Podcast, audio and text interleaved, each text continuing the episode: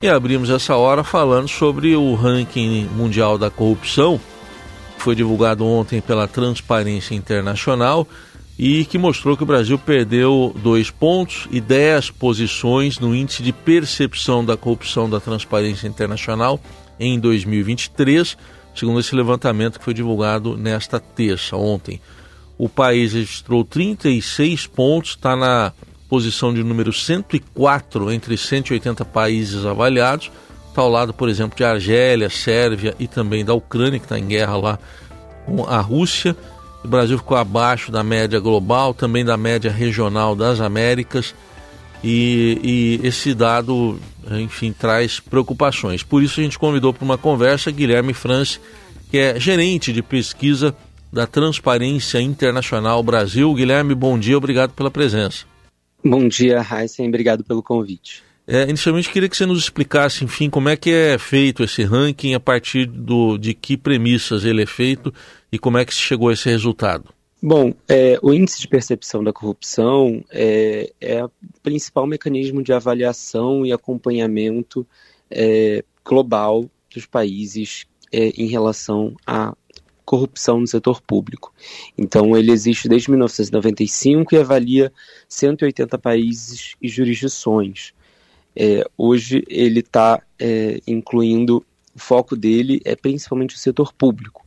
Então, ele mede a percepção é, de especialistas, acadêmicos, acadêmicas, pessoas é, de negócios, executivos, executivas, com relação à percepção do setor público de cada país. É, o índice de percepção da corrupção é um índice de índices, então, nesse sentido, ele considera uma série de outros indicadores é, que são desenvolvidos por instituições de grande renome, como o Fórum Econômico Mundial, é, o próprio, é, a própria The Economist, o Varieties of Democracy, o projeto de é, defesa do Estado de, Democrático de Direito, enfim, grandes é, instituições que fazem avaliações com especialistas e executivos e a partir daí a gente considera, extrai as informações relativas às respostas sobre a percepção dessa pessoa, dessas pessoas em relação a diferentes aspectos da corrupção é, nos países avaliados. E, e pelo na, na, avaliação de vocês, porque a, a, isso se refere a 2023, primeiro ano do mandato do presidente Lula. É, isso traz também aspectos do governo anterior ou só aspectos do governo Lula?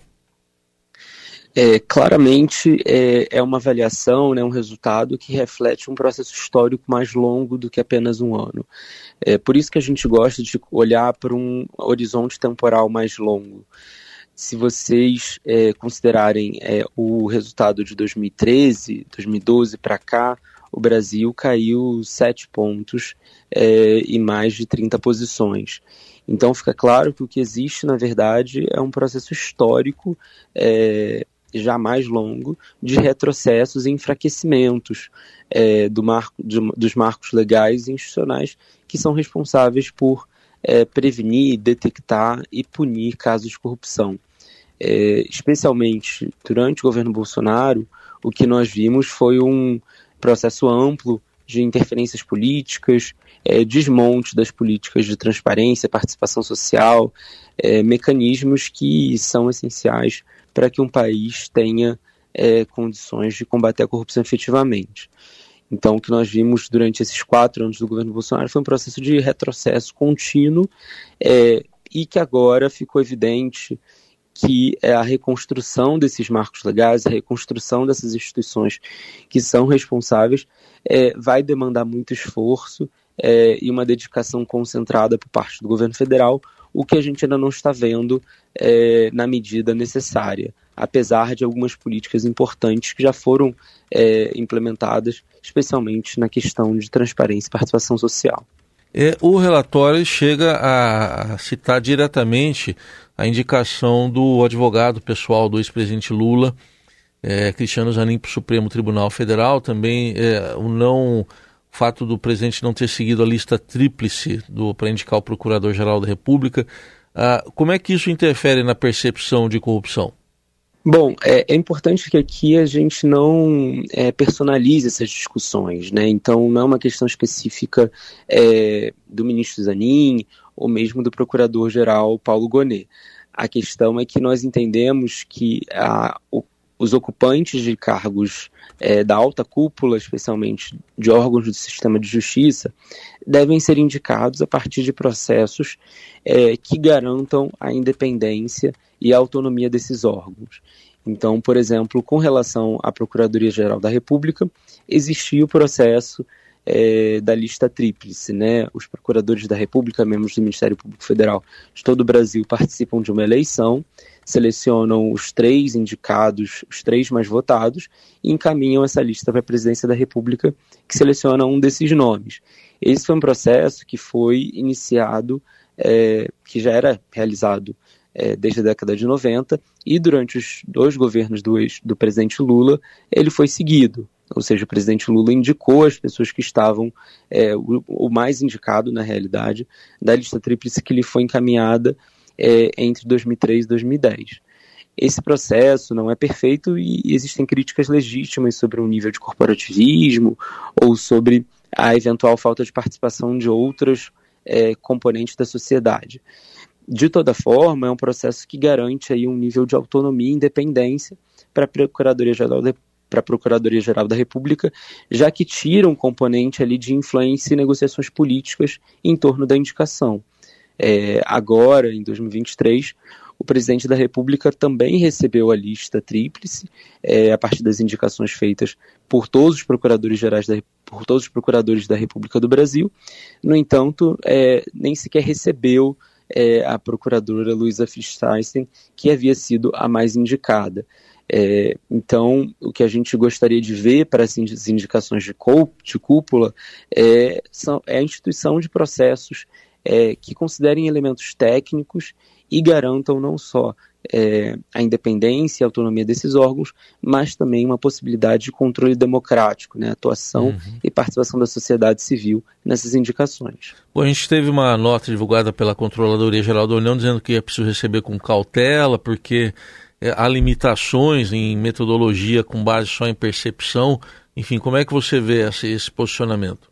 É, o posicionamento da Controladoria Geral da, da União é, é razoável e coloca ali, é, de fato, uma complexidade que é admitir um fenômeno como a corrupção, que é um fenômeno efet, é, efetivamente sombrio. Né?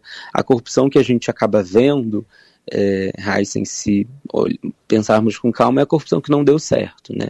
Corrupção que existe muitas vezes é, por conta do interesse de todos os é, participantes, que ela não vem à luz, ela continua obscura.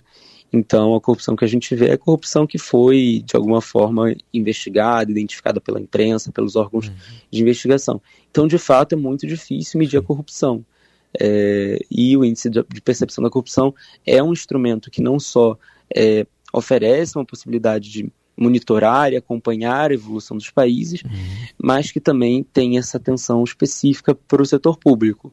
Existem outros mecanismos de mensuração da corrupção é, que a própria Transparência Internacional já utilizou, como o Barômetro Global da Corrupção, que busca verificar a experiência das pessoas individuais.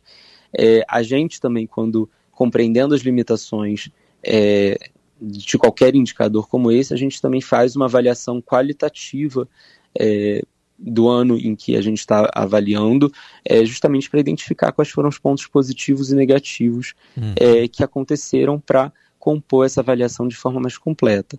Então, a gente está é, bem ciente das dificuldades de medir a corrupção, a gente faz um esforço, inclusive, para trazer outros elementos quando apresenta os resultados do índice.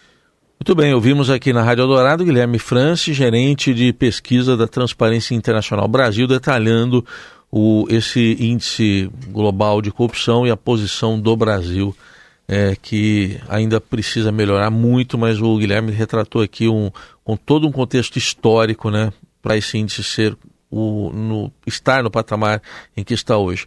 Guilherme, muito obrigado. Até uma próxima oportunidade. Obrigado.